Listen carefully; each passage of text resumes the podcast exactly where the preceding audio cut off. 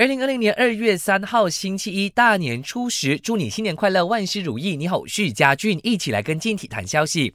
曼城距离英超冠军越来越远了。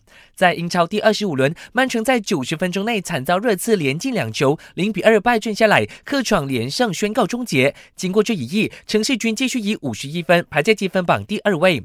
尽管捧蛋而归，但主帅瓜迪奥拉还是认为弟子们的表现还是值得点赞的。输球只是运气不好好。随着曼城与榜首的距离进一步扩大到二十二分之后，理论上说，利物浦有望在提前七轮，也就是在对阵水晶宫时拿到英超冠军。这场比赛将在三月二十二号进行。阿森纳昨天同样上演悲情戏码，零比零闷平伯恩利，只能排在积分榜第十，要跻身前四，可能要等下赛季。在西甲赛场，巴萨二比零击退莱万特，创造主场三连胜，继续位列积分榜第二。梅西两分钟内助攻法蒂梅开二度，让这名只有十七岁的小将成为西甲二十一世纪梅开二度最年轻的球员。